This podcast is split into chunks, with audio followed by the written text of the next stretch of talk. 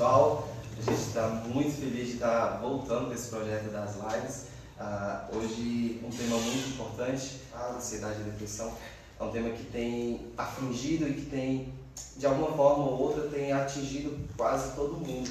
Às vezes, não você, é, você pessoalmente, mas talvez algum amigo, algum familiar. E hoje acompanha a mesa comigo aqui de lá para cá, pastor Roberto, você já conhece, já tem participado conosco de algumas lives, presente distrital da nossa igreja aqui de Goiás, e também pastor local, né, pastor? Amém. aqui tem a Patrícia, a jovem aqui da igreja local, vai estar também compartilhando com a gente uma experiência pessoal com o que ela teve a respeito do assunto. E do meu lado, um grande amigo meu, Kaique. né, Kaique? Vai estar trazendo um lado mais clínico do assunto, ele é co-pastor também, é psicopedagogo, né? E já fez algumas palestras dentro do assunto, então eu acredito que vai ser um momento muito único para a gente estar tratando desse assunto. Então, já para a gente começar e aproveitar, apesar de que o nosso tempo vai ser muito curto, uh, Kaique, para a gente iniciar esse, esse bate-papo, eu queria que você tentasse, pelo menos, conceituar o que seria depressão, o que seria ansiedade, como é, quais são as características, como é que isso funciona para a gente. Amém. Boa noite a todos, boa noite a paz do Senhor Jesus. É, é um prazer estar aqui, receber esse convite. Eu quero primeiro agradecer a Deus e a cada um que está aqui. É, Para mim, eu me sinto muito honrado e eu quero parabenizá-los pela escolha do tema, porque o tema ansiedade e depressão são temas que às vezes nós excluímos na questão ministerial, mas é algo importantíssimo a ser tratado, porque se nós falamos do tema, nós vamos proporcionar a cura, a ajuda, isso tudo. Depressão, nós estamos falando de uma doença. Uma doença crônica é uma patologia. Então, quando nós falamos a respeito da depressão, nós estamos falando de algo que não é somente imaginário, que não é uma frescura, como alguns é, costumam dizer. A depressão ela vai acessar tanto a questão dos neurotransmissores, é, os neurônios, então a sinapse, ou seja, vai ser uma área do cérebro, em outras palavras mais simples, em que nós podemos dizer que é como se fosse uma tristeza permanente. Ela vai além daquilo que é normal, então é um desequilíbrio hormonal. E a ansiedade é algo comum no ser humano, todos nós temos ansiedade dentro de nós, e ela fora do equilíbrio, ou seja, em desequilíbrio, ela pode se tornar um distúrbio ou um transtorno. Então a ansiedade normal é necessária no corpo, até porque ela está bem ligada à questão do medo e pode proteger o ser humano em algumas coisas. Mas quando ela vai passando o limite, ela pode ali afetar a respiração, ela pode afetar a questão do sono, então se torna um transtorno ou um distúrbio. E aí nós estamos falando dessas coisas que são muito importantes, muito presentes no nosso século. Amém? Beleza. E, e a minha pergunta para o senhor, pastor, é, o Kaique trouxe aqui esse lado clínico, que a gente entende que é uma parte mesmo, que é realmente uma doença, a gente precisa procurar um, um profissional da área para a gente se tratar. Graças a Deus que nos nossos dias, ah, nós como cristãos, aqui como homens de Deus, e uma mulher de Deus está aqui na mesa com a gente, a gente entende que é uma doença que precisa ser tratada com profissionais, mas também entendemos que existe um lado espiritual da coisa. E já partindo para esse lado espiritual, pastor, eu queria que o senhor falasse alguma coisa se há dentro da palavra de Deus, dentro da Bíblia, personagens que têm algum índice ou alguma característica que nos faz pensar em, em, em atos ou personalidades depressivas. Amém. Pai Senhor todos os irmãos é, que está conosco. É como o Kaique ele falou sobre ah, os sintomas da depressão, a gente vê na, na, na Bíblia Sagrada o, o exemplo mais citado é o exemplo de Elias, né? Elias ele sentiu alguns sintomas da depressão e eu gostaria nessa, nessa oportunidade de referir também aquilo que Jesus falou em João capítulo 16, versículo 33. Ele diz que no mundo nós teríamos aflições, né? É, mas tem de bom ânimo, eu venci o mundo. Então as aflições, elas, ah, o próprio Jesus, depois nós poderíamos citar a parte de Mateus, capítulo 26, quando ele estava no, no Getsemane. Ah, ele, ah, não, não que ele passou pela depressão, mas ele teve alguns, ah, algumas tristezas profundas, né? algum, ah, algum desânimo na, na, na, sua trajetória, sofrimentos, isso tudo ah, são sintomas que a depressão traz. Então, Elias, ele foi um dos homens que é, sentiu tristeza, sentiu ah, quis ficar sozinho. Então, acredito, Kaique, que são coisas que a depressão é, tenta trazer, né, ainda mais no nosso dia que nós vivemos. E também a gente sabe que, ah, como foi dito, é uma doença que tem que ser tratada e tem que ser, nós como cristãos, precisamos ter mais ah, é, atentos, porque o diabo pode aproveitar né, dessa situação e ter uma brecha muito grande para poder estar é, causando outras né, consequências maiores. Então a Bíblia tem, além de é, nós estamos Elias e, e, o próprio Jesus, nós temos também a Jeremias, que foi um dos, um dos profetas também que sofreu muito, e até o próprio Noemi, que também teve uma situação parecida, né, de tristezas profundas e prolongadas. Amém. Então a gente vê, é, apesar de, desse, desse problema de ansiedade e depressão ter crescido muito nos últimos anos, como acredito que a maioria de vocês que estão ao vivo viram o vídeo que a gente fez, o vídeo chamada, e os dados que a Aline colocou ali, eles são muito assustador. Mais de 300 milhões de pessoas sofrem com a doença ao redor do mundo, segundo a OMS. E só no Brasil são 11,5 milhões de pessoas diagnosticadas com isso. E eu creio, pastor, que uh, a Bíblia fala para nós não subestimar o poder do nosso inimigo, né? Então eu acredito que ele se aproveita né, dessa, dessa doença, desse lado que é realmente clínico, que é científico, provado cientificamente, para colocar um dado informado espiritual, pastor. O que você acha? Sim. É, eu creio que nós, como cristãos, entendemos que é, o exemplo de Elias, é, vamos citar aqui, ele, ah, sentindo aquela tristeza que ele sentiu, o que, que ele fez? Ele, é, ele não tomou as suas próprias providências, ele pediu a Deus que tirasse a vida dele. Ele não, ele não foi o além do que a depressão ou a ansiedade pode levar, o fumo, né? Então, o Elias, ele ah, se isolou, mas ele falou com Deus. Né? Então, ele não, ele como cristão e nós como cristão, sabemos que ah, essa é a forma do cristão agir, recorrer a Deus, né? Deus. Então, é, até a gente vai entrar dentro desse contexto, mas ainda antes da, de dar a palavra para a Patrícia aqui, que ela vai trazer um, um relato é, pessoal que ela teve dentro do assunto, eu queria fazer uma pergunta que foi colocada na página, a gente pediu para que as pessoas fizerem, fizessem perguntas e no decorrer da semana e algumas pessoas fizeram, e a primeira que eu queria perguntar aqui é, a depressão é minha culpa? Alguém colocou na página assim, a gente não vai expor, mas alguém colocou assim, a depressão é minha culpa? E aí, o que, que vocês nos dizem? Posso? Pode. Então vamos lá. Pessoal, nós temos culpa por sentir alguma coisa? Sentimento é algo normal todo ser humano tem sentimentos. Então, sentir feliz, alegre, triste, contente, isso é natural. Ninguém tem culpa de sentir alguma coisa. É, nesse caso, a depressão ela é quando causa o desequilíbrio. Então, todos nós podemos estar tristes, mas nós não somos tristes, porque nós conhecemos a fonte da felicidade, né? E é Cristo. Então, o que eu posso dizer é, a depressão ela não é culpa de jeito nenhum da pessoa que está ali sentindo. Na verdade, ele pode ter acumulado muitas coisas, pode ter um trauma, tem coisas que vão desencadear a depressão. Então, por conta de algumas coisas que precisam ser cuidadas, que precisam de acompanhamento, de ajuda, de auxílio, de palavras também, porque palavras ajudam bastante, é, ele pode ali cuidar e melhorar. Mas não é culpa de maneira nenhuma da pessoa que sente depressão. Uma outra pergunta é, foi assim: é normal ter ansiedade dentro do tempo que nós estamos vivendo, dentro dessa situação que a gente está vivendo? Mais do que normal, viu, pessoal? É, o mundo que nós vivemos com tanta aflição, com tanta pressão, ainda mais agora com esse, esse mal que tem assolado as nações, ah, vem aquele sentimento realmente de, de ah, gera-se, cria-se uma ansiedade muito grande por conta do, do quadro que nós estamos vivendo, esse sem dúvida, é, por isso que ah, quanto mais a gente puder se dedicar, buscar o Senhor, porque as coisas só vão cada vez mais, mais, mais se agravando e nós precisamos sim, em tempos difíceis, e a Bíblia fala sobre esses tempos que virão, virão tempos difíceis.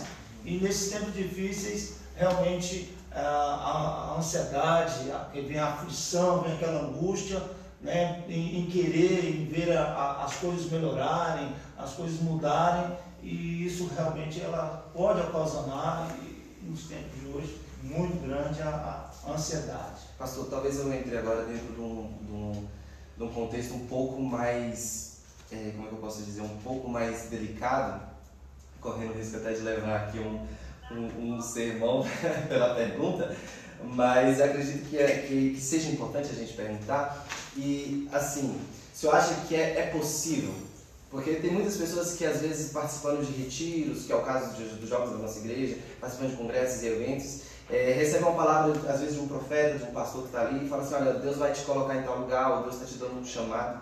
E por isso não acontecer, isso pode acabar desencadeando um sentimento de tristeza, porque às vezes o tempo de Deus não é o nosso, né? o tempo às vezes demora. E se eu acho que o não saber lidar com esse tempo de Deus a partir de uma promessa que Deus fez, às vezes até no altar, às vezes até durante uma oração, pode acabar desencadeando esse, esse sentimento depressivo ou não? É, tudo, tudo pode acontecer, né? Embora o cristão, quando recebe uma palavra do Senhor, ele tem que saber que o, mil anos para Deus é como um dia, e um dia é como mil, mil anos.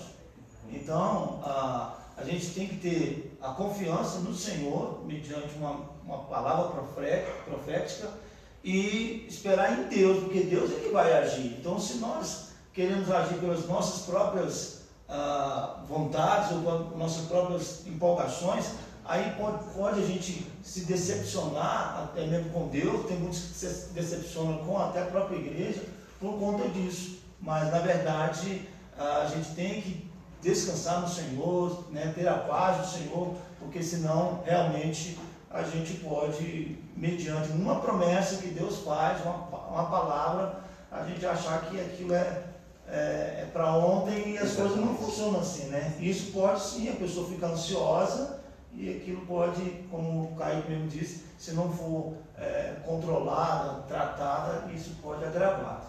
Que é o caso, por exemplo, que acontece com Davi, e eu acho que os dois exemplos dentro do que eu acabei de falar que eu perguntei para o senhor, é Davi e Abraão, porque Deus promete ali através de Samuel que Davi seria rei, e passa-se um tempo, né, até que Davi assuma de fato essa promessa de Deus, e Deus também faz uma promessa para Abraão, que ele seria pai de multidões. E dado pelo, pela demora, dado também pela forma que Abraão já estava com sua esposa, ele decide então ficar ali e nasce Ismael, é, não, não, vou, não vou me arriscar a dizer que é um ato depressivo, mas talvez um ato de ansiedade, de, de não conseguir de, se apressar. de se apressar dentro do tempo de Deus. Eu acredito que no meio de nós, jovens cristãos, e a maioria dos jovens que estão assistindo a live aí, eu acho que isso acaba acontecendo, ou, ou, ou eu estou equivocado? Eu posso dar uma resposta assim sobre isso de uma maneira bem simples. Um dia eu aprendi que se decepcionar ou se surpreender está no equilíbrio que está dentro de nós. Se eu coloco expectativas demais sobre algo, eu posso me decepcionar. Se eu não coloco expectativa, mas eu sou equilibrado em mim mesmo, completo, cheio, então vou me surpreender se aquilo acontecer. Então, talvez um dos segredos está principalmente no nosso controle. Claro que isso na teoria é muito lindo, na prática é um pouco mais complicado. Mas dá sim para buscar esse equilíbrio, onde não se decepcionar com aquilo que nós ouvimos, porque são palavras, se acontecer, pode nos surpreender, mas se não acontecer, vamos buscar ter um equilíbrio em nós mesmos, né? De estar completo. Estar completo. sempre. Tá. É, antes de trazer a Patrícia, já já podia estar até compartilhando, mas de fato passar para ela, eu quero só fazer mais uma pergunta que já foi colocada na página. É, como lidar com a ansiedade antes de dormir? Às vezes o sentimento ele é muito intenso, a pergunta estava exatamente assim. E, e aí eu queria passar primeiro para o Kaique, para trazer esse. Bem, seguinte, o meu conselho seria: vista o pijama antes de dormir. Isso é uma forma bem é, vibrativa de falar. As pessoas elas costumam não se preparar para dormir. Então, se eu vou dormir, eu preciso me desligar das telas. Se eu vou dormir, eu preciso buscar o horário correto, o ambiente correto, e isso tudo vai facilitar aquela noite de sono. Claro que a mente ela não desliga de imediato, os pensamentos eles continuam o tempo todo. E isso vai gerar maior ansiedade, a questão da preocupação do futuro, mas o segredo é tentar se equilibrar Aquilo que você não conseguir falando, conversando, pode passar para o papel, descansa, viva o presente. O futuro, nós podemos pensar nele, mas nós temos que entender que nós não vivemos o futuro, nós vivemos o presente e no presente nós trabalhamos para o futuro. Então acho que o segredo melhor seria, de uma maneira figurativa, falar: vista o pijama para dormir. Se prepara, toma um chá, um leite, procura um ambiente escuro e é isso. Gostei, gostei. Começar a vestir o pijama, gostei. E um, o, o Kaique trouxe um lado bem clínico, bem científico da coisa, e aí eu queria que senhor trouxesse um lado bem espiritual mesmo, desse, dessa mesma pergunta. É, é, nós, como cristãos, a gente sabe que a gente tem que falar com Deus. A Bíblia fala que a gente tem que consultar com o nosso travesseiro, né, o Senhor. Então, é, é lançar a nossa ansiedade diante do Senhor, entregar aquele dia, ah, depositar diante do Senhor, ter aquele momento com Deus, aquele devocional com Deus, agradecer a Deus pelo que, ah, mesmo que as, o dia não foi bom, mas agradecer a Deus, louvar a Deus por aquele dia e descansar no Senhor. Né? Eu creio que o momento da oração, o momento da, da busca, na hora de dormir, ele é muito fundamental, importante, né? Ah, depois que vestiu o pijama. Valeu, aquela, é, aquela, é, aquela passagem bem conhecida, né? Lançando sobre ele toda a vossa ansiedade, é. Porque ele tem cuidado de nós, de vós. É, galera, eu vou passar agora para deixar a Patrícia falar um pouquinho também, tá bom? Patrícia, é, a gente está falando muito a respeito disso, só que a gente queria que você falasse um pouquinho sobre a experiência que você viveu. Patrícia também é técnica em enfermagem, né? trabalha dentro da área da saúde, né? fez um estágio esses dias há pouco tempo aí dentro de uma clínica de reabilitação, então ela, além da experiência pessoal que ela viveu, ela também pôde ajudar pessoas que estavam vivendo dentro disso aí. É. Bom, primeiramente, boa noite. Eu estou congelando aqui, mas eu vou é, contar aqui para vocês, assim, primeiramente a gente precisa entender que a gente não tem culpa quando as coisas não dão certo, né? Eu sei que muitas das vezes a gente quer algo, a gente é quando a gente que nem aquela coisa de ter muita sede por algo, muita criar muita expectativa por algo, é, a gente precisa entender que antes disso tudo a gente precisa colocar em oração, porque a gente precisa ter em mente que aquilo pode não ocorrer da forma que a gente espera, da forma que a gente quer. Porque nada acontece do jeito nosso, né? E sim do jeito que o Senhor permite. Então, muitas das vezes a gente se decepciona e colocamos culpa na gente. A culpa foi minha porque eu fiz pouco. E não, a culpa não é sua, né? Tem que entender que é, decepções virão, as pessoas irão falar coisas que vão te deixar triste, vão vir noites que você só vai querer chorar. Isso é bom, é bom chorar. É melhor chorar do que guardar o choro. Porque você chorando, você está. É, se tá se, é como se você estivesse se libertando daquele momento assim, daquela angústia.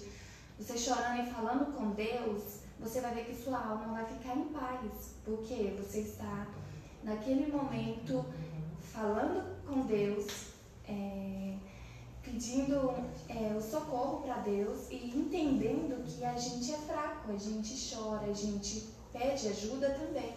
E é muito importante também a gente pedir ajuda a uma pessoa que a gente confia, que a gente ama, ou então procurar é, clínicas, qualquer coisa assim que você se sinta bem, né? Na igreja, em algo que você se sinta bem. Se é na igreja, que, com, falando com o pastor ou com algum dos irmãos que você consegue ter confiança, você vai ver que aquilo vai te ajudar, entende? Mas você precisa entender também que você precisa é, colocar isso nas mãos de Deus. Quando isso estiver ocorrendo, não importe, coloque teu joelho no chão e ore, fale com Deus, fala, Senhor, está acontecendo. Ele sabe o que está acontecendo, mas você falando, né, é algo que vai ajudar mais ainda, porque você vai estar é, colocando para fora tudo aquilo que está dentro de você, né? E é muito importante, assim, a gente entender que isso é uma doença, né? Quando se trata de depressão, assim, é uma doença que ela precisa ser tratada não é uma frescura e que a gente precisa pedir ajuda. Não é vergonhoso você falar assim, ah, eu tô precisando conversar, isso está acontecendo comigo, ah, as pessoas estão fazendo isso comigo, falando aquilo. Pessoas vão magoar a gente. Às vezes, gente, da mesma forma que as pessoas nos magoam, muitas das vezes a gente magoa as pessoas também. Então é aquela coisa de aquela pessoa me feriu de um tanto, mas às vezes você também conseguiu ferir uma pessoa de uma forma tamanha também. Então é importante a gente pegar e ter cuidado com as nossas palavras. É muito duro às vezes o que a gente escuta das pessoas se sentindo insuficiente, se sentindo muito solitário. Sabe, é muito importante você estar num lugar e com pessoas que você se sinta bem Porque se você estiver num ambiente onde você não está se sentindo bem, você vai ter uma crise de ansiedade, você vai ficar triste porque você está num ambiente onde não te faz bem. Então é muito importante a gente procurar sempre estar fazendo coisas que nos faz bem. Se é uma caminhada, faça a caminhada. Se é um, um passeio, uma férias que está precisando tirar, tire e faça, porque é muito importante para a alma, para o corpo e para a mente, né? Aí. Beleza, aqui a gente, eu vi que já tem algumas perguntas, temos duas perguntas na verdade, pastor, e a, a Lucimara colocou assim, verdade, quando oramos o alívio é imediato, e a mulher também colocou que orar, na verdade, é a melhor opção. Mas antes de eu falar sobre as duas perguntas aqui, Patrícia, se não for te expor muito, se você achar que vai te expor muito, você não precisa responder. Mas é, como foi, o que, que você viveu dentro disso? Qual foi, qual foi? Até teve uma pergunta mais em cima que estava assim, qual é a situação mais considerada como grave dentro da depressão? E aí, é, eu particularmente sei basicamente um pouco do que você viveu, mas como o que você viveu e, e já seguindo da pergunta, como você conseguiu ultrapassar ou vencer esse momento na sua vida? Olha, é uma coisa muito assim, não tem como explicar de uma forma certinha assim, mas tem como eu falar um pouquinho assim, é, eu cheguei, é que assim, eu comecei a guardar tudo aquilo de ruim que eu escutava das pessoas e eu também, eu queria sempre estar dando o meu melhor, sempre sendo, querendo dar 100% de mim e às vezes aquilo estava fazendo com que eu não né, me saísse bem naquilo que eu queria que fosse, que eu me desse meu melhor. Então eu ficava muito triste com isso e também com algumas palavras que me machucaram muito. Então chegou um momento em que eu fiquei extremamente ao ponto de que a Maria já conhece aqui da minha igreja, que eu subi numa escada lá de casa, que se você ver assim, fala, nossa, você cai se dali, tu ia quebrar nem uma perna, porque a escada é pequenininha. Mas é, eu subi daqui, foi três horas da madrugada, eu estava. Eu, tenho, eu assim, gente, eu estava fora de mim já, eu estava no nível em que qualquer coisa assim que fosse a melhor forma de tirar a vida seria a minha solução, né? A melhor solução. Então eu subi naquela escada e naquela escada eu levei uma, uma folha e eu estava com com a faca assim, né, do meu lado, assim, eu levei também uma caneta e uma faca e eu fui escrevendo, porque eu ouvi falar, minha irmã falou uma vez pra mim que a melhor forma de você se expressar o que está sentindo é escrevendo. Então, antes que alguma coisa de ruim acontecesse comigo, eu estava escrevendo tudo aquilo que estava me sufocando. E eu escrevi, gente, deu umas duas folhas, assim, aquela de caderno grandona, assim.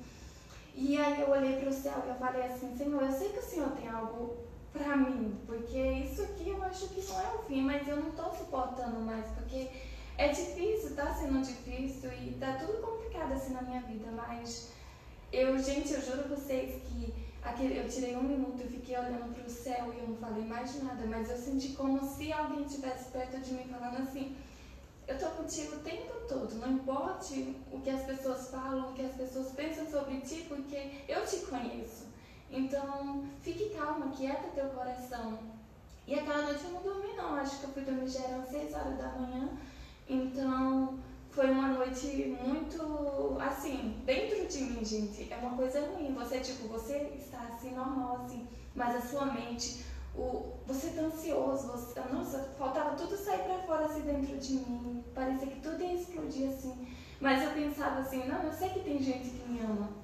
Mas naquele momento a gente não pensa em quem ama a gente, a gente não lembra disso, a gente só quer socorro. Eu queria tudo naquele momento que eu queria era socorro e eu tive o melhor socorro que alguém poderia né, ter, que é eu senti Jesus do meu lado e nisso eu pude sorrir. Claro que veio muitas recaídas depois, porque isso sempre vai até você conseguir controlar aquilo, às vezes vem umas recaídas e é normal, mas é importante que a gente tenha na nossa mente que Jesus está com a gente. Então, naquele momento em que, em que eu soube que Jesus estava comigo, e não importa o que as pessoas pensem de mim, não importa nada, gente. Se é Deus que está comigo, eu estou completamente no céu. Porque se eu estou com Jesus, eu estou com o melhor a melhor pessoa do mundo. Amém, amém. Glória a Deus. Então, ah, dentro do que a Patrícia estava falando, a gente tem algumas perguntas aqui, eu vou tentar pegar elas de uma forma que a gente consiga responder algumas com poucas respostas. Mas, dentro do que a Patrícia estava falando, o Kaique, você falou para nós que a depressão é uma doença crônica e tudo mais, e respondendo uma outra pergunta que tinha aqui, que qual é a parte mais grave da depressão, talvez seja até o suicídio, né? Que é, e aí nós vemos ah, Deus curando sem nenhuma ajuda profissional, né? Deus entrou na, na história e, e a, aqui eu, eu não quero falar como desmerecendo a situação da depressão como, como doença, mas eu quero colocar como o Deus que cura câncer também cura depressão. É isso mesmo? Eu compreendo e eu tenho algo para dizer. É, ele é o maior psicólogo de todos. Né? Antes da psicologia existir, já existia Deus. Então, eu posso dizer que, na verdade, houve sim a intervenção de um profissional, o melhor de todos. Aquele que criou a profissão. Ela sempre esteve com ele. Então, assim, Deus é perfeito, ele não abandona. Amém. E é isso. Uma coisa que o pastor Roberto falou uma vez para mim, nem sei se ele vai lembrar disso, mas antes que o problema existisse, ele já era Deus. Então, antes que houvesse qualquer problema, qualquer problema de saúde, E também, Marcelo e Kaique, Patrícia e irmãos, a diferença está na forma que, e a quem você busca o, o, socorro. Né? No caso, pessoas se fazem mal a si próprio porque não vê saída, aí a única saída que eles acham, como a Patrícia mesmo mencionou, é tirar a sua própria vida. Só que, mesmo ela tendo um temor no coração, ela buscou em Deus. Então, foi na, na fonte certa.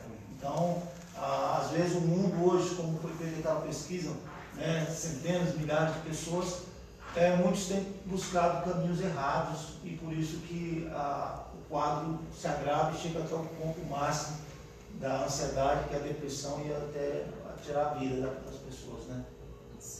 Então, assim, pessoal, para vocês não levarem a gente mal, não entenderem a gente mal, a gente não está tirando a, a responsabilidade de um profissional e nem querendo que você não procure um profissional. E na verdade, o nosso conselho, eu acho que unânime aqui na mesa, é se você estiver passando por isso, procure ajuda profissional. Precisa sim procurar ajuda profissional.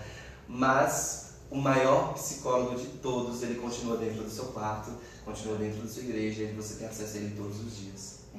E Deus ele pode usar, né? O psicólogo, o psiquiatra. Mas também a gente, eh, a gente entende que isso também não é uma maneira fácil né, de se tratar, não é palavras bonitas que É, vai ajudar as pessoas. Porque lá na clínica que eu estava, eu pude perceber que, gente, é muito. ah, quando a pessoa chega ao ponto que as pessoas estão lá, é muito triste, porque elas querem o tempo todo, o tempo todo, gente, as pessoas estavam querendo se matar, era em cima do telhado, era toda hora, então assim, a gente, profissionais lá é toda hora alerta, porque as pessoas têm essa recaída, ao mesmo tempo que ela quer sair dali, quer melhorar, quer tudo, vem a recaída, que é a crise de ansiedade, né? Que é aquilo que o Kaique estava falando, que a parte do neurônio, né, do cérebro, ele, ele dá uma falhada. Aqui nós temos uma, algumas perguntas que, que, em resumo, elas vão perguntar como reagir. Né? Só que antes disso, alguém perguntou assim: descontrole de ansiedade pode chegar à depressão? Como foi dito que é natural termos ansiedade? Ou você acha que a- o excesso de ansiedade ela pode chegar a uma depressão? Sim, com certeza a ansiedade ela pode levar, ela pode conduzir à depressão sim. A ansiedade comum, não. Aí quando ela vai se tornando um transtorno, um distúrbio, ela pode chegar sim Você acha, Kaique, que esteja é, perto demais, a, a crise de ansiedade, crises de ansiedade, elas estejam muito perto da, da depressão? Sim, esses sentimentos eles estão muito próximos. Então a ansiedade ela está muito próxima da questão é, da tristeza, da decepção, daquilo que eu esperava e não aconteceu. Está bem ligado, tem que tomar cuidado. Beleza. Alguém colocou assim: o que fazer com, quando começar a crise de ansiedade? O que eu posso fazer para ajudar? Então, primeira coisa, eu preciso é, buscar os meios que estão mais fáceis para me ajudar. A alimentação é importante, a alimentação saudável, até porque quando aquilo que acessa é a questão do meu cérebro, então eu preciso ter alimentos que vão trazer aqueles neurotransmissores que depois eu posso detalhar mais em alguns detalhes, pode buscar meu contato e eu explico melhor, por conta do nosso tempo.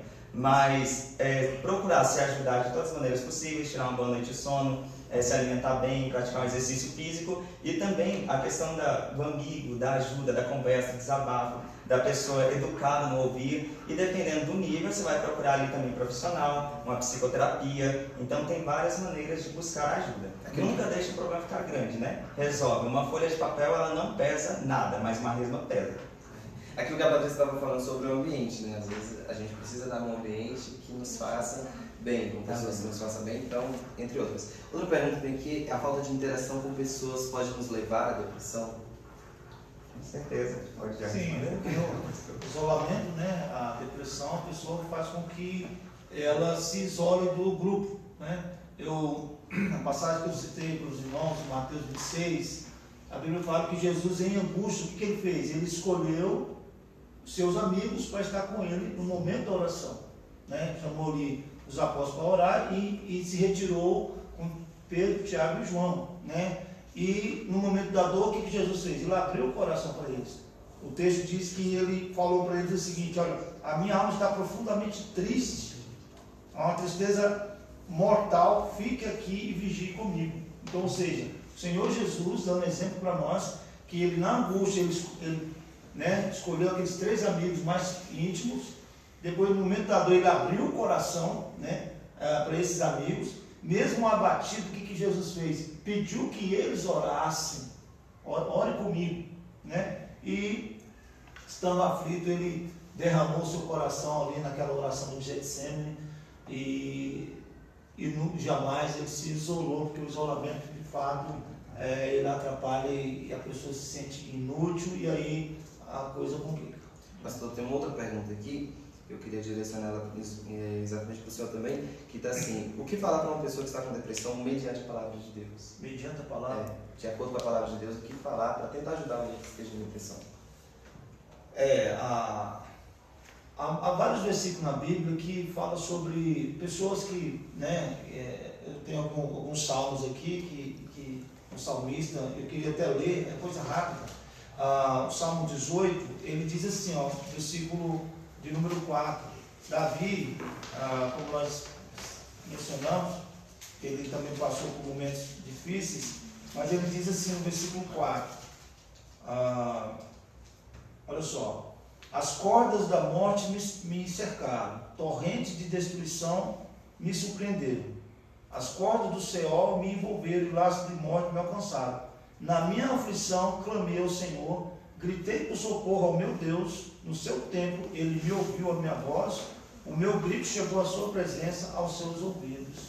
Então, se essa pessoa é um cristão, é, a gente tem que é, conduzir, recomendar ele e ajudar ele, além de oração, na palavra. Agora, se ele não é um cristão, ele precisa ter, se for seu amigo mesmo, é aquilo que nós falamos aqui, é preciso conversar, é preciso ter aquele ambiente né, bem, bem agradável e isso vai ajudar.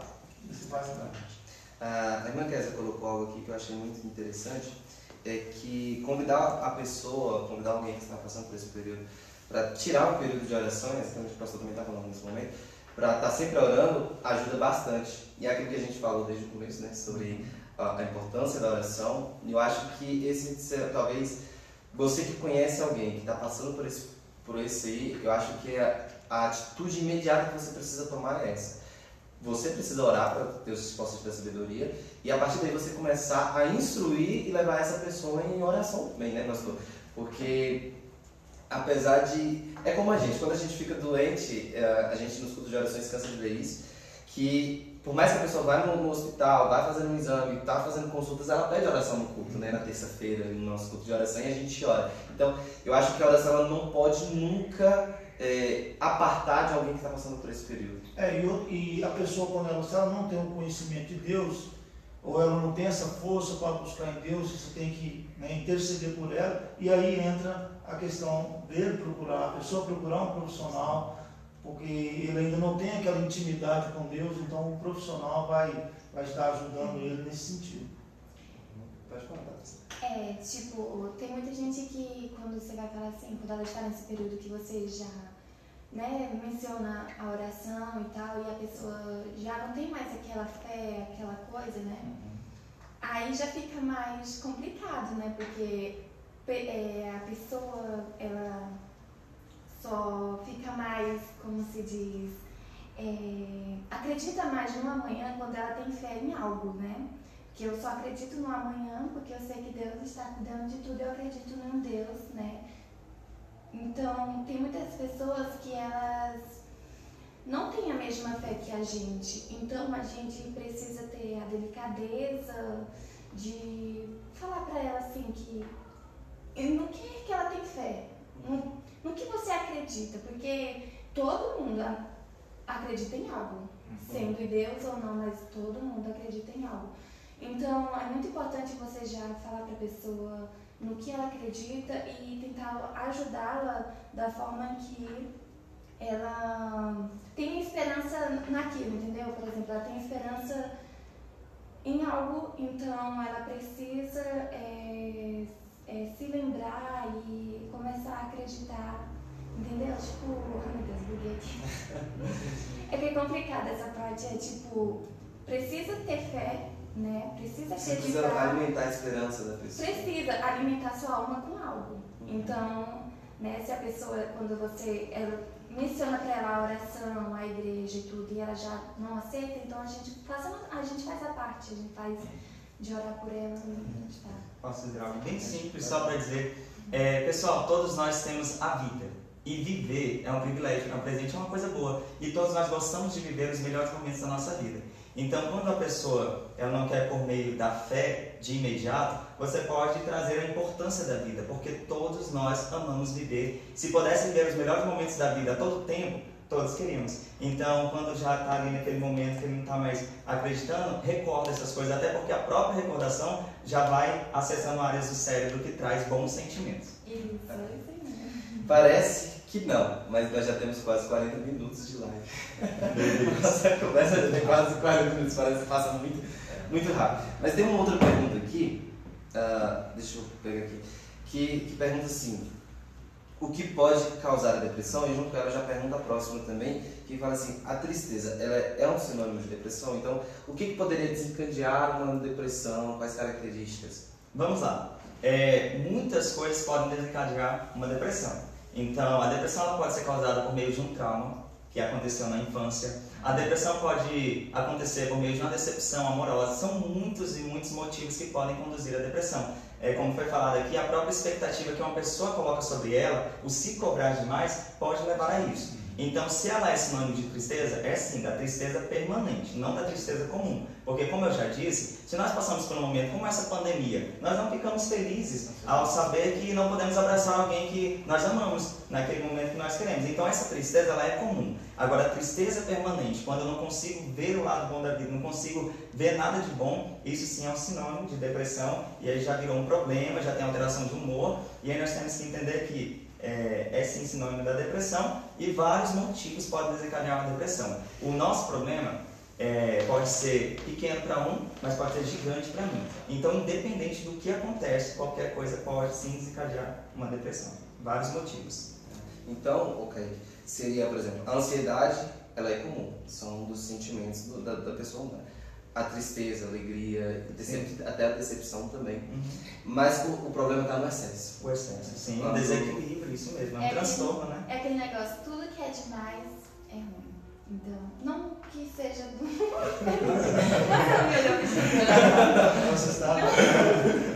Eu quis dizer, tipo assim, se você estiver sentindo uma tristeza que você perceber que está além do controle, né? Aí já e pode. ela não passa se tornar provavelmente um distúrbio. Uma tristeza que vai muito além, assim. Assim, você perde vontade de tudo, né? De hum. comer, ou então você come exageradamente. Começa a existir um tal de tudo demais, né? Nesse uhum. momento. É, ou você dorme demais, ou você não dorme nada, ou você come muito, ou você não come é, nada. É o desequilíbrio. É, exatamente, isso. Uh, Existem alguns tipos de. Até tem uma pergunta ali, foi até direcionada a Patrícia já pelo próprio comentário. Mas é, existem alguns tipos de profissionais que trabalham dentro desse contexto para tratar a depressão. Então tem psicólogo, psiquiatra, psiquiatra e mais algum? Psicopedagogo, ele pode ajudar também na questão de até de encaminhar e ajudar uma criança uhum. ou alguém que está necessidade. Terapeuta também? Terapeuta também. Sim, o neuro, na verdade, é porque é um conjunto, é o fono, tudo, ele vai passar por um conjunto de profissionais. E aí cada um dele assume um, a sua função, a sua parte. A sua função, né? Tá. E aí, quando eu procuro um psicólogo, ou quando eu procuro um psiquiatra, ou quando eu procuro um neuro... Qual, qual profissional que eu procuro? Então, de imediato, é, o ideal seria um psicólogo, né? E aí eu tenho que procurar os meios mais acessíveis. O psiquiatra ele também vai cuidar muito dessa área. E aí depende também daquele nível. Então, o psiquiatra ele cuida da depressão, o psicólogo ele vai trazer também aquele aconselhamento, ele pode levar e conduzir, encaminhar a um psiquiatra.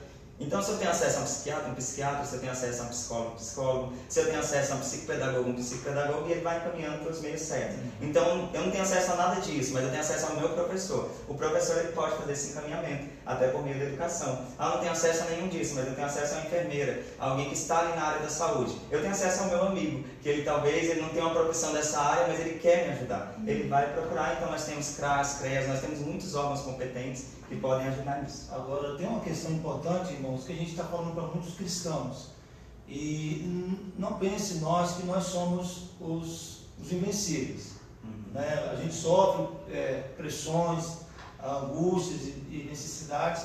E tem cristão que é, ele acha que se ele procurar um psicólogo ou um psiquiatra, ele está mostrando falta de fé. Mas não é. Porque nós somos, como diz Jó, ele na oração ele dizia para Deus, Deus lembra que nós somos pó, nós somos pó. Então, nós somos cristãos, isso não é falta de fé, é porque realmente é uma, é uma tristeza né, prolongada, um desânimo que às vezes você, a gente não conseguiu tratar ela e isso é, pode ajudar, né? Exatamente. Beleza.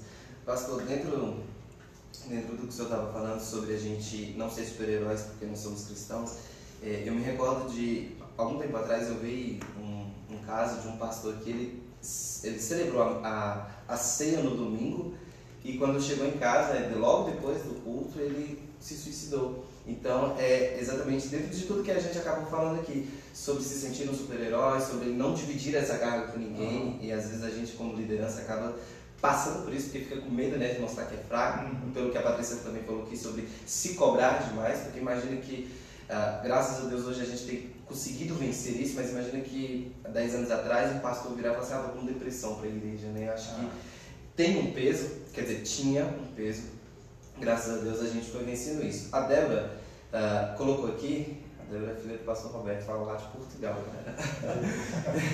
e ela colocou aqui que pessoas com depressão, ela não tem força, nem para procurar um psicólogo, um psiquiatra ou seja quem for, ele não tem força para orar, não tem força para buscar a palavra de Deus, ele não tem força para nada. Só que ela não colocou como pergunta, ela colocou como um acréscimo, e, e até aproveitando dentro do que ela falou aqui, é, o primeiro passo precisa. Ai, não sei se vocês vão concordar comigo, eu até jogo na mesa vocês depois debatem. eu acho que esse primeiro passo, ele precisa partir da pessoa que está sofrendo. Porque às vezes, ô Kaique, alguém que está sofrendo aqui do nosso lado, ele está sorrindo e a gente não sabe. Então, é, para que eu possa ajudar alguém, eu preciso saber o que ele está fazendo, para que eu possa tomar atitude ou, ou fazer alguma coisa. É, pelo menos no meu ponto de vista, você que está passando por algo do tipo, não sei quem você vê como essa pessoa de confiança da sua vida, mas você precisa compartilhar com alguém. É basicamente isso ou você? É, eu tenho algo a acrescentar. Todos nós temos família, todos nós vivemos com alguém, todos nós. Então, assim, alguém pode ver sim os sinais de uma pessoa que está com depressão, porque ela vai demonstrar sinais sim. É, a pessoa que está com crise de ansiedade, ela vai demonstrar sinais. E esses sinais, alguém pode pedir ajuda, porque nós vivemos em um mundo social. Então, eu posso sim ajudar alguém e ele não vai ter força mesmo para pedir, mas eu posso ser alguém que vai ter aquela força de pedir por ele. Então, tenho que observar muito. Eu posso dizer isso até porque crianças é, existe a depressão infantil e a criança também demonstra sinais. E alguns pais pensam, não, é uma fase normal do crescimento, mas na verdade ela está mais quieta, ela está em silêncio, ela vai agir de maneira diferente. Então qualquer pessoa que você conhece que agiu de maneira diferente, já pergunta para um profissional, olha, não comer alguma coisa assim, é, dormir bem, eu vi que está com muita olheira, eu vi que está muito triste, isso conta? Então tenha cuidado com isso, mas dá para ajudar sim alguém que está sem forças. Nós temos aí 15 minutos, nós precisamos partir já para o final da live, infelizmente o assunto está Tava começando a aquecer agora, mas infelizmente a gente já precisa partir para o final. É, dentro do que o Kaique acabou de falar, Kaique, eu, um exemplo aqui, um hipotético.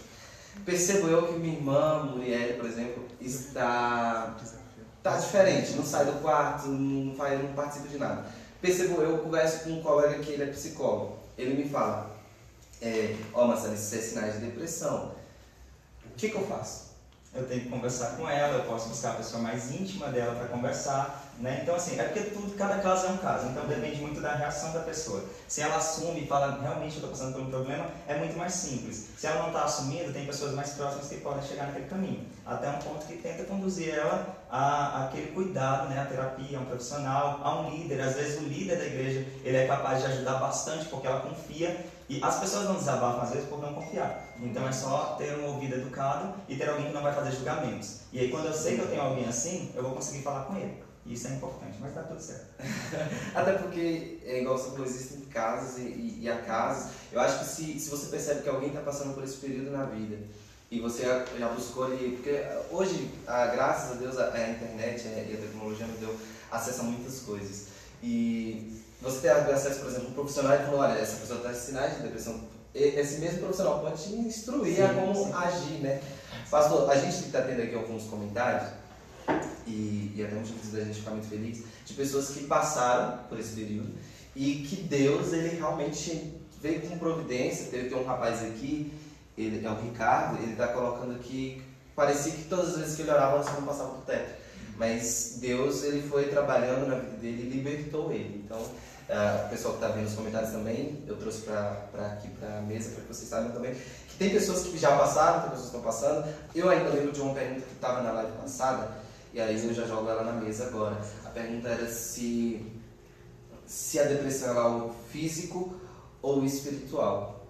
Acho que a gente falou já bastante a respeito disso, mas uh, só para a gente não deixar passar a pergunta, o que, que você acha, pastor?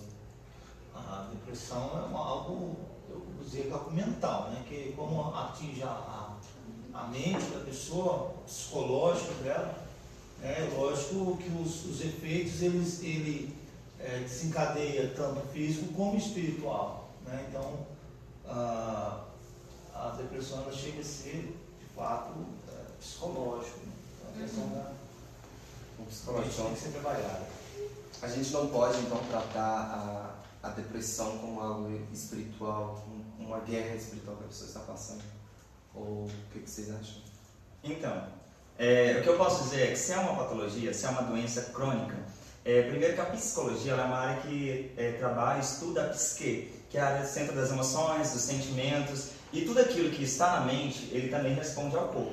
Porque assim como é o sistema nervoso, assim como tem toda essa transmissão é, de humor, de sentimentos, ela é algo que afeta o físico, ela é algo sim mental, da psique, das emoções, e ela não pode ser tratada só como algo espiritual, porque também é algo do campo físico mas o campo físico está totalmente ligado. Nós somos uma tricotomia, corpo, alma e espírito. Então, ela é uma área, ela vai atingir todas as três áreas. E aí eu preciso do cuidado em todas as áreas, porque quando a depressão acontece, ela já vai afetando mesmo aquela minha visão. Então não é algo que eu possa falar para mim, ah, vou pensar positivo vai dar tudo certo. Não é bem assim, ela não consegue pensar positivo para dar tudo certo de imediato. Então é algo que tem que sim ter um tratamento, um cuidado em todas as áreas, corpo, alma e espírito.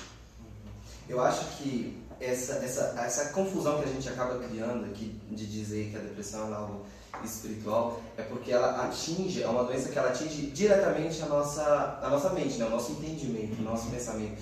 E a nossa vida espiritual e a nossa fé é trabalhada toda na nossa mente, né? Não tem como você dizer que é uma pessoa espiritual e não trabalhar isso na sua mente. Então acaba confundindo isso por causa disso. Eu acredito que, de, não sei se vocês vão concordar comigo, mas de todas as enfermidades que nós podemos ter e passar, eu acho que as forças malignas se aproveitam mais, de uma forma mais insensível, mais forte, né? bate mais forte quando se trata da depressão, porque é algo que trabalha na mente na da mente, pessoa. Né? E a mente mata, né? Ela pode né, chegar a matar. Então, onde o inimigo mais também gosta de mexer, né? Porque ele sabe que vai te afetar, isso vai te deixar triste, desacreditar de tudo, então ele vai mexer com você até você querer desistir mas a gente é mais forte que isso. Amém. Eu vou entrar dentro de um contexto aqui agora, que é como reagir. Então, como a gente falou, tem pessoas e pessoas. Tem pessoas que conseguem compartilhar, sentar com o pai, com a mãe e falar, olha, eu estou passando assim, eu estou vivendo isso. E tem pessoas que não conseguem. Então, é, eu vou dividir essa, essa parte aqui em duas, uh, para o Kaique trazer para a gente a parte clínica parte mais científica, e o pastor trazer uma resposta um pouco mais espiritual, desde que a gente já, a partir do que a gente já está entendendo que é um algo que tenha atingido as duas esferas da nossa vida. Então, percebi eu que eu estou ficando fraco na fé, que eu não estou tendo ânimo para estudar, que eu não estou tendo ânimo para trabalhar, que eu não estou tendo mais nada. Como que eu vou reagir? Então vamos lá. É, eu preciso pedir ajuda. Então esse é o ponto principal. Não consigo reagir sem pedir ajuda. Sem pedir ajuda não tem como, porque eu tenho que compartilhar com alguém para aquele alguém me ajudar. Então se eu não dou conta, é onde eu falei que é muito importante que nós que temos uma família, nós que convivemos com as pessoas, que trabalhamos com as pessoas, que o dia a dia nós estamos ligados à pessoa, nós temos que observar os comportamentos, porque de uma maneira ou de outra o ser humano vai pedir ajuda. Né? Até chegar naquele ponto onde nós tocamos muito sobre a questão do suicídio, é, que infelizmente muitos chegam a esse ponto, é, a pessoa ela não quer acabar com a vida, ela quer solucionar os problemas, ela quer achar a melhor maneira de resolver o problema. Então ninguém quer acabar com a sua vida porque quer morrer. Ela quer, ela pensa, ah, eu sou um fardo, ou então eu estou passando por um problema, não tem outra solução, não tenho mais esperança, a culpa é toda minha. E aí de alguma maneira ele vai chegar naquela resposta que o fim seria a morte, mas não é. Então precisa pedir ajuda. Esse é o ponto principal. Não conseguiu pedir ajuda, é onde nós estamos em conjunto. Deus ele não criou um só ser humano, né? Ele falou frutificar. Então nós estamos em conjunto para ajudar o nosso próximo e pedir ajuda por ele. Mas o primeiro caminho é buscar ajuda, porque através da ajuda eu vou conseguindo os meios. Porque como já foi falado, inclusive aí por comentário, a pessoa que está com depressão, ela está fraca, bem fraca mesmo. E aí por ela sozinha ela não dá conta. Precisa de ajuda. Então, dentro ainda desse mesmo contexto, o esse, esse pedir ajuda, às vezes não é o falar, como você acabou de falar, o, a pessoa pede ajuda. Então, às vezes é a forma que ela começou a reagir, começou a viver, então o corpo ele já está pedindo ajuda. Sim, sim. E tem vários sinais, muitos mesmo. Como já foi falado, dormir demais, é, se trancar o quarto, é, ou então não, a insônia também, porque nós estamos falando sobre depressão e ansiedade. Então tem vários casos, vários sinais. A pessoa está triste, isolada, pensei, eu quero sair, eu quero ir embora, não quero ver mais ninguém, eu vou fugir, que são pensamentos comuns na mente humana, mas quando eles estão demais, então houve um desequilíbrio ali. Você viu que alguém falou isso, ah, estou triste, eu quero morrer, eu não mereço viver, ninguém me ama. É, são, são muitos sinais e eles são de uma maneira ou de outra são expressos. Então, o semblante de alguém vai mostrar que ele está triste, que ele está angustiado, e é através desses sinais eu posso buscar ajuda, oferecer ajuda. Então, assim, quando eu me propus ajudar, é porque nós conhecemos meios, tanto governamentais, que nós podemos é, encaminhar de alguma maneira, como também aqueles que são é, particulares. E aí nós podemos encaminhar, tem um amigo psicólogo ali, aqui em Brasília, é o mais próximo, e ele vai procurar por ajuda. Mas Quanto mais você adia, pior fica também. Com certeza, com certeza. Uh, antes ainda de passar para o pastor, só segurando ainda dentro do mesmo assunto, nós estamos falando sobre eh, ansiedade e depressão. Você acha que uma pessoa depressiva ela sofre de crise de ansiedade? Essas duas coisas elas se interligam diretamente ou não? Elas estão interligadas e uma pode levar a outra, mas nem sempre é a mesma coisa. Até porque eu vou tentar diferenciar de uma maneira simples as duas coisas. Ansiedade, pensar demais no futuro. Depressão, trazer demais o seu passado. Segredo, viver o presente. Então, eu percebo que as três coisas podem se completar, porque está dentro dos, dos três tempos que nós vivemos, existimos, mas são diferentes também, são distintos. Então, eu pode ter só um transtorno de ansiedade e não ter depressão. Pode ter só um, uma depressão. só depressão e não ter ansiedade. E pode ter uma ansiedade até virar um distúrbio, um transtorno e chegar à depressão. Aí depende muito do motivo, da causa, do que aconteceu, isso tudo conta. A gente falou muito aqui sobre viver sobre o excesso, né? Você acabou falando um pouco sobre o excesso do futuro ou o excesso do passado. E aí eu te pergunto, e o excesso do presente, ele causa uma depressão? Por exemplo, para a gente não fugir muito, mas um, uma pessoa que ela acabou de perder um familiar, um ente querido, um pai, uma mãe, e muitas pessoas estão acontecendo isso por causa dessa pandemia, é, e aí é o presente dele, ele está vivendo nesse momento. Isso aí pode gerar uma depressão dele? Com certeza. Vamos lá. A Patrícia falou algo muito interessante que é simples de se entender. Tudo em excesso é um problema. Então, se eu vivo o meu presente em excesso, também pode ser um problema. Por quê? O meu passado me construiu em quem eu sou hoje. E eu preciso lembrar das bases que me fortaleceram. Eu preciso lembrar da dor que me faz não errar mais a mesma coisa. Então, o passado me ajuda e o meu futuro também. Porque pensar no amanhã me traz fé. Pensar no amanhã faz com que eu pense é, de uma maneira que eu possa alcançar algo, que eu possa superar, que eu possa evoluir. A pessoa precisa equilibrar os três tempos: passado, presente e futuro. Então, não pode viver o presente totalmente só ele. Eu vivo o presente sabendo que tem um futuro e entendendo o meu passado. Não? A pouco. Então, eu jogo lá para o pastor e a pergunta é que eu, eu de cada coisa que o, o Kaique foi falando, eu fui puxando vamos, mas a pergunta, pastor, é como eu estou percebendo que eu estou ficando fraco na fé, que eu não estou mais orando, eu não estou mais buscando, não sinto vontade para os cultos, não sinto vontade de trabalhar, nem de estudar, nem nada. Clinicamente falando, eu preciso procurar ajuda. Espiritualmente falando, como digamos que eu sou uma pessoa depressiva e eu cheguei no seu, na sua casa e falei, pastor, eu preciso de ajuda. Qual seria o conselho que senhor iria me dar?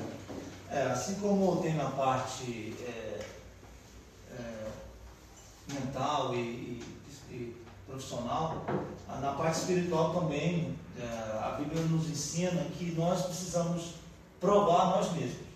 Então, sim, se nós é, percebemos que nós estamos perdendo a vontade de, de orar, de estar na casa de Deus, esses, esses, são, esses sinais começam, a gente tem que começar a avaliar a gente mesmo. Né? A gente usa aquele contexto que Paulo fala aos Coríntios sobre examina o homem a si mesmo, como do pão dentro do cálice, se referindo à ceia, mas o autoexame, o autoanálise, Paulo também fala sobre que eu tenho que examinar se eu de fato estou na fé, ou como é que está a minha fé.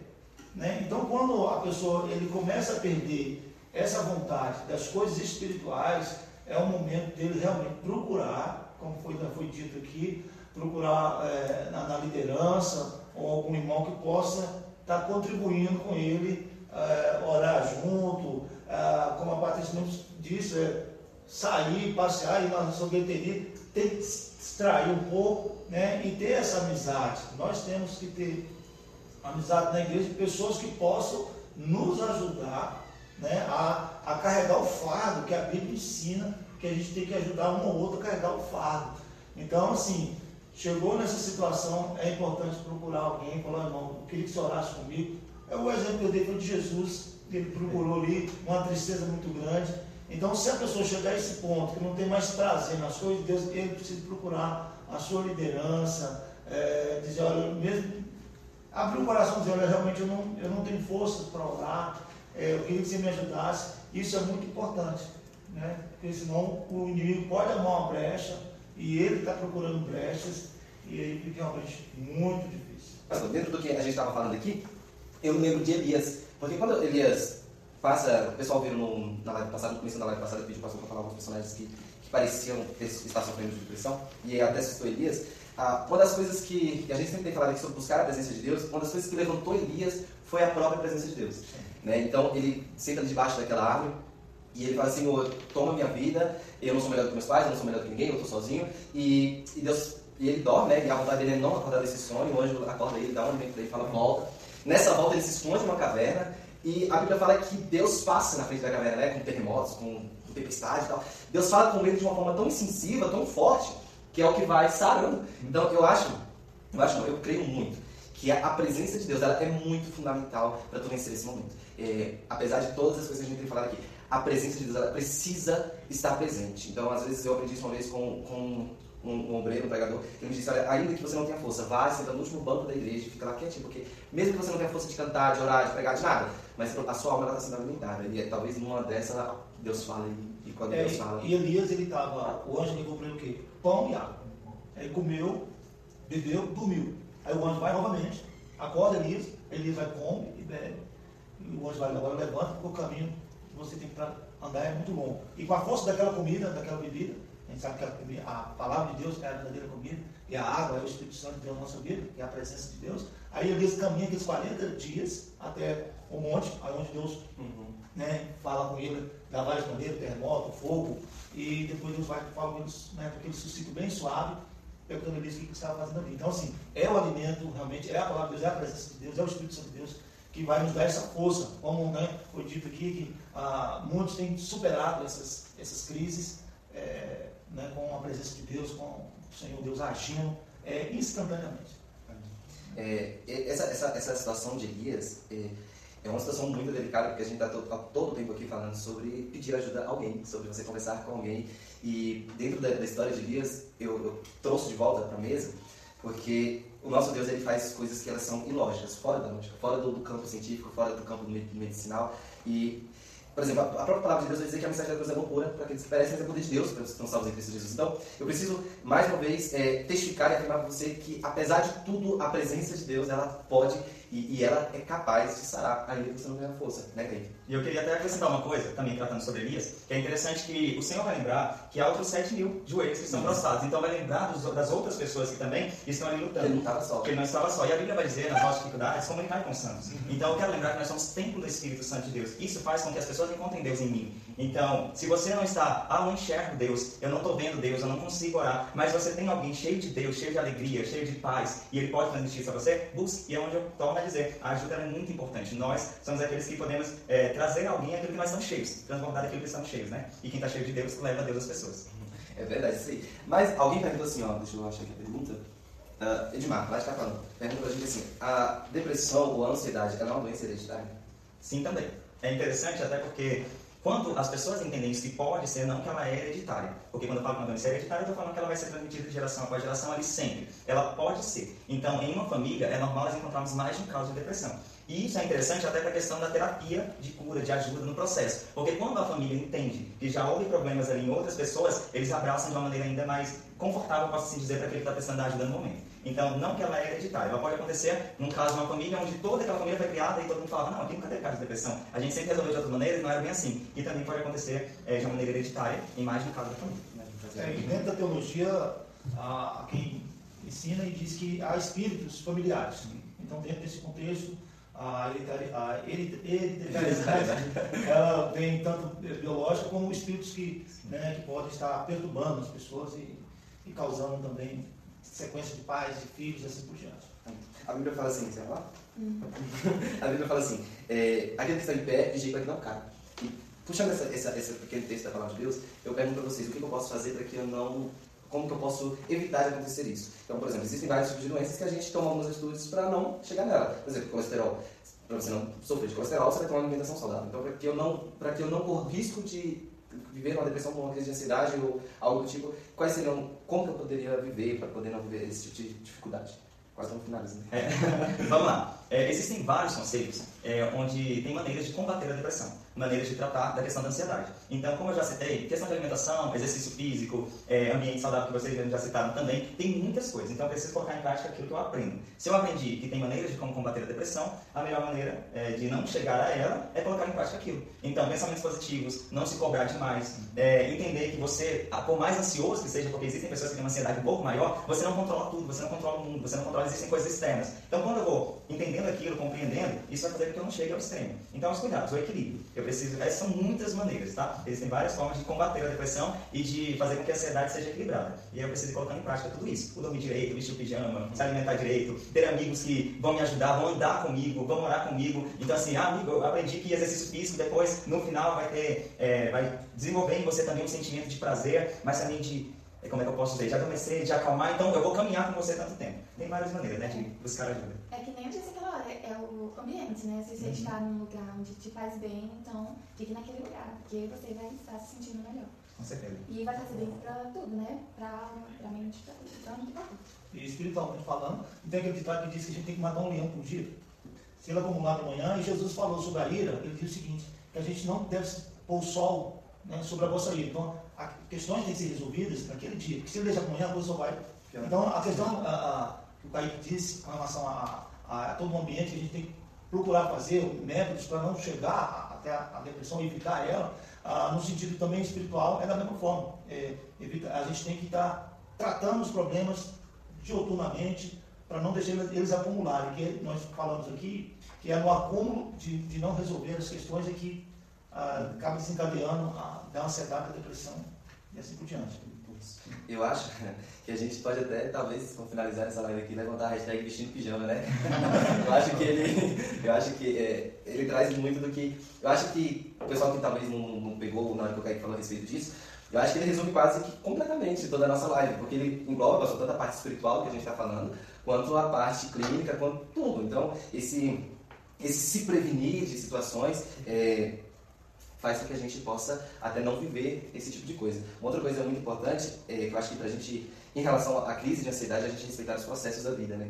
Porque às vezes, e cada um tem o seu próprio processo. Às vezes, eu acredito que muita gente já viu isso no, no, no Instagram, nessas, nessas páginas de meme, que, ou páginas de autoajuda que sempre ajuda, né? Sempre coloca assim, ah, cada um tem o seu processo, cada um tem o seu tempo, né? Porque às vezes a gente olha um rapaz de 23 anos, já tem um carro, uma casa, aí outro rapaz de 23 anos, não consegue terminar o ensino médio. E aí, às vezes fica querendo se comparar e acaba isso causando uh, um, um, sentimento, né? De é. depressão, de ansiedade. Eu acho que a gente conseguir respeitar os processos da vida, tanto no campo ministerial dentro da igreja, saber que existe um processo em que eu vou me converter, eu vou começar a aprender a palavra de Deus, eu vou conseguir administrar, tanto na parte uh, secular da vida, então eu vou conseguir terminar ensino médio, eu vou conseguir fazer uma faculdade, eu vou conseguir comprar isso. Eu acho que isso aí já ajuda muito em relação até à depressão, inclusive. E se a gente não conseguir lidar com os processos da vida, eu acredito que talvez seja um dos principais pivôs para desencadear uma depressão ou uma ansiedade. Porque, por exemplo, o luto. A pessoa não precisa viver o luto.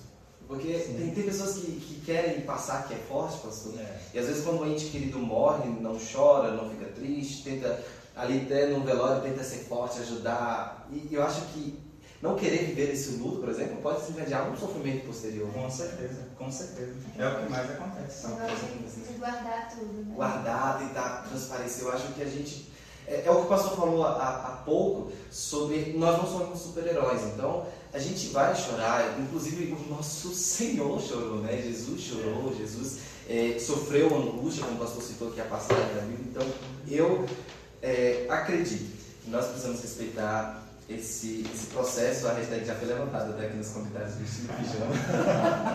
Outra pergunta que tem aqui, é, deixa eu achar aqui de novo. Afastar-se da causa da ansiedade faz com que ela suma?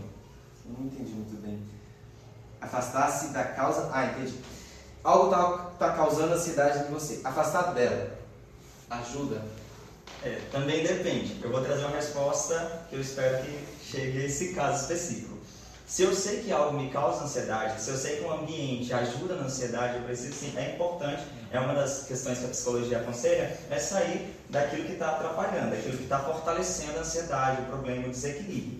Então, afastar daquilo que causa ansiedade para mim pode ajudar. Só que depende, porque depende do que, você está falando, qual é o caso, porque problemas têm que ser resolvidos. E a vida vai ter desafios o tempo todo. Então, não posso ir saindo de tudo aquilo que me vem como um obstáculo na vida. Então, tem coisas que eu vou ter que superar, tem coisas que eu preciso deixar.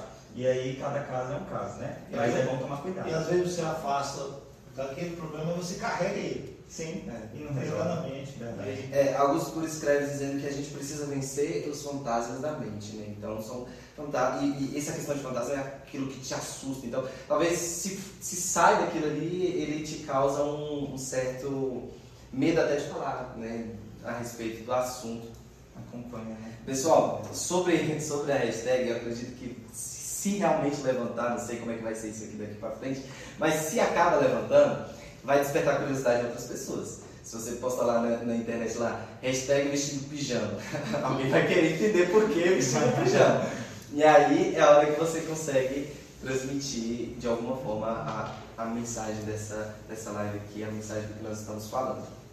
Acredito eu que agora a gente de fato vai partir para o final da, da live, até porque eu acho que a gente conseguiu trabalhar todos os comentários que foi aparecendo dentro da live e acho que também uh, o que a gente tinha preparado para a gente tratar, acho que a gente conseguiu uh, abraçar bem, né, nessa quase uma hora e meia, acho que já até passou de uma hora e meia já de live. E acho que se tem alguma coisa aí, pra, já finalizando o assunto. Eu só posso agradecer e dizer que eu estou aqui para ajudar naquilo que eu preciso. Muito obrigado. Essa mesa é maravilhosa e, nossa, todo mundo que está aqui é incrível, pessoal. Eu estou num ambiente super confortável, viu? Que Deus abençoe. Vocês que estão aí, com certeza, nos ajudam demais, porque só está acontecendo porque vocês estão aí. Então, eu só posso dizer muito obrigado e que Deus abençoe. Eu estou orando por vocês e a oração sem ação, ela também não resolve. Então, eu estou aqui também para ajudar naquilo que eu posso. Okay? Amém. Amém. Pastor? Amém. Eu quero também agradecer a Deus e a vida dos irmãos conheci o Kaique, um prazer, Kaique, né? Ah, também é, é, nosso companheiro de ministério. E, e, é importante a gente saber que a gente tem que crer nas verdades de Deus mais do que os, os nossos próprios sentimentos, né? porque os nossos sentimentos são enganosos.